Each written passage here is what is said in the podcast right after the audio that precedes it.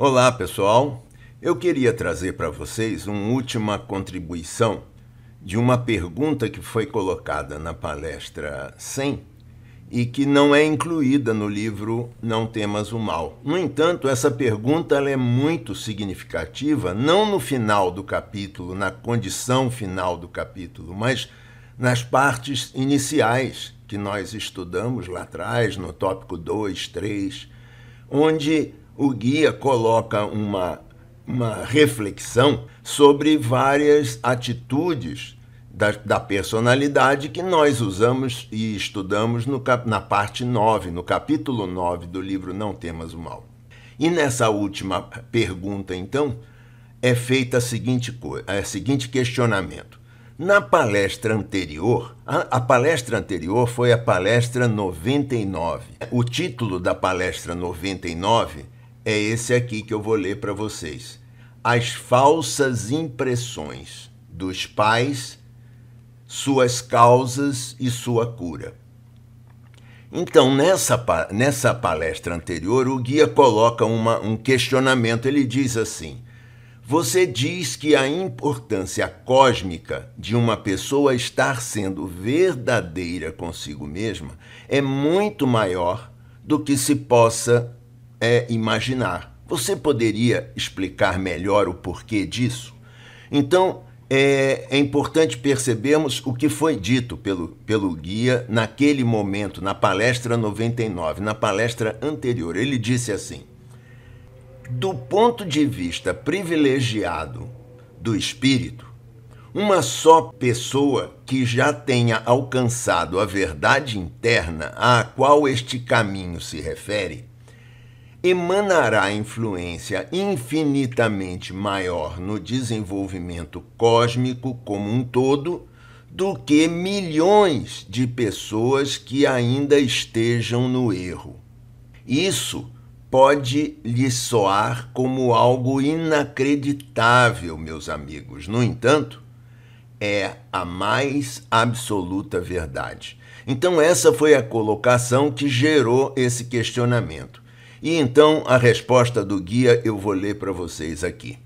Tomando por base o sentido daquilo que estamos novamente falando hoje, se você viesse a refletir alguns instantes no efeito danoso que porventura estaria sendo trazido pelas partes negativas e distorcidas da alma de um ser humano, você entenderia a proposição que foi colocada antes.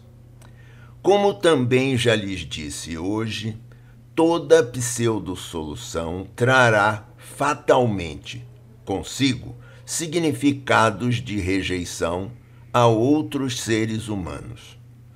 Quando uma pessoa se submete, ela não se relaciona com o que verdadeiramente for a humanidade da outra pessoa suas necessidades, seus pontos vulneráveis, seus problemas, suas inseguranças. E caso ela continue exigindo que tal pessoa se mostre sempre forte, amorosa, para que a proteja, ela fatalmente se decepcionará.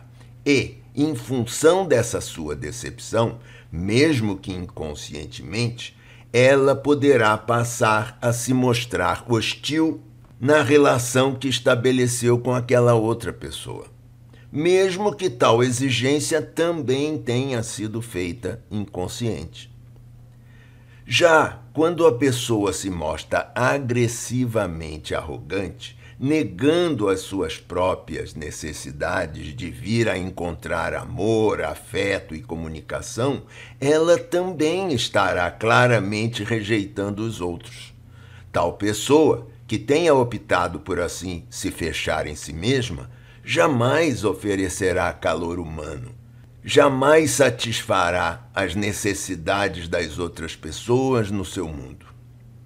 Da mesma maneira, a pessoa que se afasta de si mesma ao se mostrar perfeccionista necessariamente magoará também aos outros. Portanto, enquanto o disfarce, a máscara, trazida pelo eu idealizado, estiver em ação, a pessoa não deixará que os outros se aproximem dela, pois inconscientemente ela teme vir a ser desmascarada. E assim, os outros fatalmente a rejeitarão de volta, talvez sem jamais nem mesmo perceberem isso. Portanto, toda essa rejeição, esse isolamento, essa dor que vocês inadvertidamente infligem aos outros acabará fortalecendo os padrões destrutivos de defesa dessas outras pessoas. Da mesma forma que as defesas destrutivas delas também fortalecerão as defesas destrutivas de vocês mesmos. E isso continuará acontecendo até que vocês venham a encontrar um caminho como este e começarem a enxergar esse processo acontecendo tal como ele é. Mas agora imaginem como poderia ser caso o, o exato contrário desse processo pudesse se manifestar. Imaginem o efeito que vocês exerceriam sobre as outras pessoas em seu ambiente caso deixassem de ser defensivos, temerosos, retraídos ou falsamente superiores. Se assim agissem, certamente estariam abrindo-se à vida e ao coração das outras pessoas.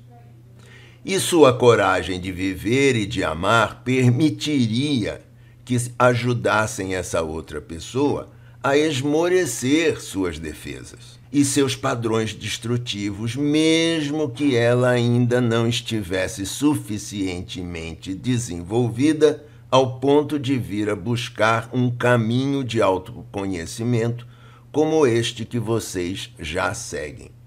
Assim, todos que entrassem em contato com vocês seriam agora positivamente afetados. E quando todas essas outras pessoas com quem vocês vieram a entrar em contato e que foram afetadas por vocês, agora viessem a entrar em contato com outras pessoas de suas próprias relações, esse efeito se estenderia e se multiplicaria. Desta maneira, estariam se delineando círculos e mais círculos virtuosos de efeito e interconexão que são positivos. Se pensarem nesses termos, meus amigos, certamente verão a verdade.